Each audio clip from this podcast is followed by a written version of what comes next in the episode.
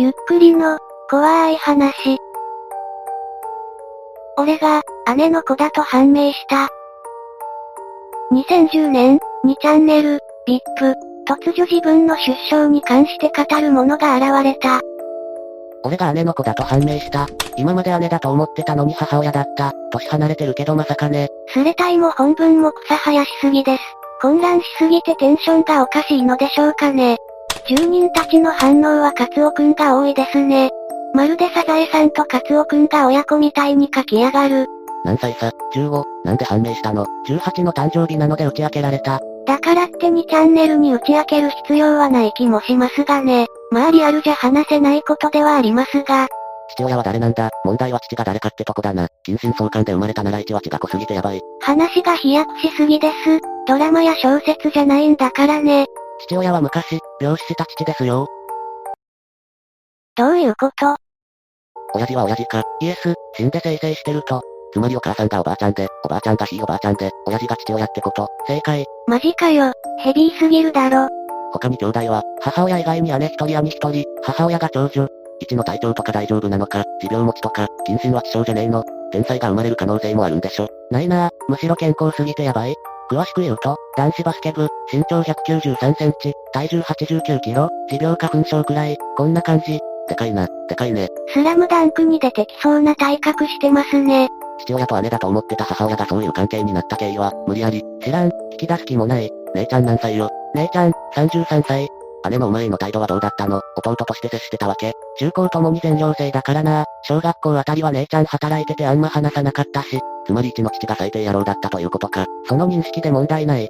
母ちゃんは何してたんだよ？母親など19年前に死んだ。母親もとい、おばあちゃんのことですね。生まれる前に死んでるんだからもっと早く気づけよ。ん？お前何歳だ？お前今18なんだろ？って母親は19年前に死んだってどういうことだよ？いやさ母親は俺を産んだ時に死んだと聞かされていた。1年くらいのズレだとわからないのでしょうね。ちょっと整理するぞ。俺が母親だと思っていた人、実はばあちゃん、は19年前に死亡。俺は母、と思っていた人、は俺を産んだ時に死んだと聞いていた。しかし姉、真の母、から真実を聞いた。こんな感じ。親父も昔に死んだんだろ。誰に育てられたの？ばあちゃん、かっこひいばあちゃん、じいちゃんは3年前に死んだ。話難しすぎ。誰か相関図作ってお願い。ここで推理を交えながらまとめる者がいました。まとめ、一の父親が娘をレイプ。娘はその事実を母親に相談。父親と母親が口論になり、その結果父親が母親を殺害。父親の子供を妊娠したものの、自分の子供を殺すことはできない。一誕生。なんか違う、改ざんすんな。違ったようです。姉母にどういう感じで、打ち明けられたの？泣きながらとか、部活で後輩をしごく、家に帰る、昼飯を食う、妙な雰囲気になる、ばあちゃん、ひいばあやん、語り始めるこんな感じ。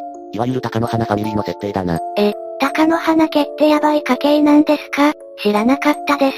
お前親父が死ぬ時どうしてたの？家族みんなに見守られて大往生。よく知らんか、なんかもう早く死んでしまえ。むしろ地獄へ落ちろって感じだったらしい。まともな葬式も開かず、実母はひねくれた人生になりそうだが、どうなんだ？まあ高校進学もせず家業を継いだからな。ひねくれてるって言えばひねくれてるな。他人事だからかもしれないけどあんま深刻そうでもないな。育ててくれた人たちはまともそうだし。じじいばばあが厳格な人でな。昔から英才教育施されたぜ。じいちゃんばあちゃんがまともな人でよかったね。難しいから誰かガンダムで例えてくれ。はあ、無茶言うな。ブライトさんがアムロの父だった。デリンがキシリアをファックして1が生まれた。今までグフだと思ってた自分の愛機が実はザクツーだった。いや旧ザクが母ちゃんだと思ってたら本当はザクツーが母ちゃんだっただろ。なんだこいつら。姉から直接父をもらったことはないにしても搾乳したのは与えられてそうだな。いや、1は確実に姉の父しゃぶってるな。勃起した。1の気持ちを考えられないクズどもです。1がこんなことで興奮する変態に見えるのか。例えば俺が実母から父をもらっていたと仮定しよう。当時15歳、中3。不覚にも興奮した。変態だったわこいつ。これ以降も住人と1のやりとりは続いていき、スレは進行していきました。まとめていないレスの中には釣りだとかつまんねえとか、結構な数あったのでスレの速度は速かったようです。おい釣りだろ、母親が19年前に死んだんなら、どうして自分が18だってことに疑問を抱かないの？神聖の気象。まだそこに突っかかる奴いんのかよ。だからババアが、お前を産んだ時死んだ、って言ってたんだって、つまり俺は母、だと思ってた人、が死んだのが19年前って今日知ったの。この言い方だとわかりやすいですね。つか隠しとけよかったのになんで言っちゃったんだろうね。1は言わないでおいて欲しかったとか思った。バッチャはなんか理由言ってた。理由っていうか、これからの人生で受け入れがたいことなんていくらでもある。一番最初に一番の不幸を知ればいい。そうすればお前は生きていける。って言ってた。たくましい考えのおばあちゃんです。1の話題が続いてると住人の中に自分の家の問題をカミングアウトする人も出てきました。父方、祖父祖母とも AB、母方、祖母 B、祖父 O、父 A、母 B、姉 A、弟 A、俺 O、どうしてこうなった？どうやら祖父母と両親の血液型から自分がありえない O 型になったらしいです。608の父ちゃん拾われた子なんじゃね。精一杯のフォローをする住人。以前まとめたスレで嫁が黒人を産んだんだが、というのがありましたが、子供と父親の血が繋がっていないってパターン結構あるんですかね。姉母って優しい。どんな性格？スレが700まで伸びたあたりで姉母の話になりました。いつも縁側でぼーっとしてる感じの人、性格は達観したという言葉を体現してる。聞きたいんだが姉母から聞いて今はどんな気持ち？なんかわかんない実感が湧かない。今まで姉ちゃんのことなんて呼んでた。ひさねえ、これからなんて呼ぶの？まあ、お母さんじゃない。まだ呼んだことないけど。母親だと思ってた人が亡くなった翌年に誕生。ってことは、兄弟や親戚、近所の人は誰の子？って思うよね。近所はない。山の中にひっそりと家がある。隣の家まで歩いて30分くらいある。安価とかしなくていいから、お母さんって呼んでいいってだけ聞いてきてほしいな。動きなかったら盛り上がらんしな。なかなか言い出しづらいな。どうしよう。姉母に母性を感じたことある。なくはないな。結局母親役やってたわけだし。このスレ中に姉母に、お母さんって呼んでいいお聞きに行くかだけ教えてくれ。そんなに言うなら行こうか。お母さんって呼んでみるか。いいよ、行くよ、俺行っちゃうよ。というわけで行ってきます。それなら先にちゃんと産んでくれたことに感謝してから聞いてみた方がいい。じゃないと傷つけることになるよ。変に古傷舐めるようにやるなよ。待ってるぞ。おいどうなった住人たちがワクテカしながら待っていると一が帰ってきました。ただいま。やあお帰り、お帰り、どうだった？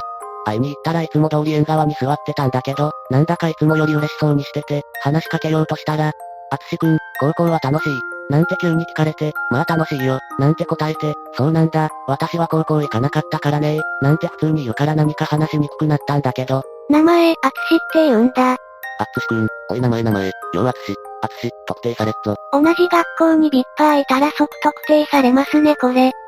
行かなくてよかったかなとも思ったけどね君は覚えてないかもしれないけど色々母親らしくしてみたよ。話してることは暗いのに妙に嬉しそうで、18歳ね実感ないねとか言っていつも以上に達観してるっていうか悟った感じで話を切り出しにくい状況だったよ。涙が出てきた、死にそうだ。とりあえず肩もんでやれ。そしたら急に、君が生まれた時、変な気分だったなぁなんて言い出して変な間ができたから、俺は生まれてよかった。なんて聞いちゃったんだ。すぐに後悔したけど、そんな質問は想定済みっていう感じで、私から聞かなきゃいけないほど淳くんの18年間は軽くないはずだよ。なんて、もう何も言えなかったね。君が生きたことを後悔するのは私のせいじゃないし、君が人生を満喫してるなら私のおかげじゃない。いつもは全然話さないのに今日は嫌に饒舌だったよ。ああ、こいつはいけねえな。いい母ちゃんじゃねえか。嫌だったら、ここまで育ててないよな。ほんと色々あったねなんて目をつぶりながら思い出してるみたいで何も言えなかった。てか何も言いたくなかった。本当に大きくなったね。ダンクできるもんね。本当に大きくなったよ。そんないつもなら絶対言わないことしか言わないんだ。でも黙って聞いてよって思った。あつしくんに話したいことはたくさんあるんだけどね何から話すべきかわかんないんだよねなんかすごいニコニコしてて正直不気味だった。実際私は君が生まれてきた時のことをほとんど覚えてない。ただ何か満足感だけがあった。そこで間ができたから言おうと思ったんだけど、俺には何も発言させないみたいな感じで。やっぱり君がいてくれてよかった。俺がそんな言葉を聞いて泣き出したら、ちょっとかがんでくれるかな。そんな風に言うもんだからかがんだら、よしよし。もう子供じゃないのに頭を撫でられて慰められた。もう子供じゃないぜ。って言ったら、お母さんにとっては君がいくつになろうとお母さんの子供です。異論は認めません。もう何も言えそうになかったけど必死で、お母さんありがとう。って言ってやったら、またニヤニヤしながら、うん、素直でよろしい。って部屋に帰っちゃった。こんな感じ。ちょっと泣きそうになりましたね。皆さんお気づきかもしれませんが、スレがすでに960を超えています。この書き込みが1の最後のレスでした。次スレが立つこともなく、終わっていきました。1の呼び方が君が、ってのが微妙な関係を表してていいな。いい母ちゃんだ。泣いたお母さんを嫁にくださ。すげえいい話だな。泣きそうになった。住人たちも泣いてるようです。こうしてスレは落ちていきました。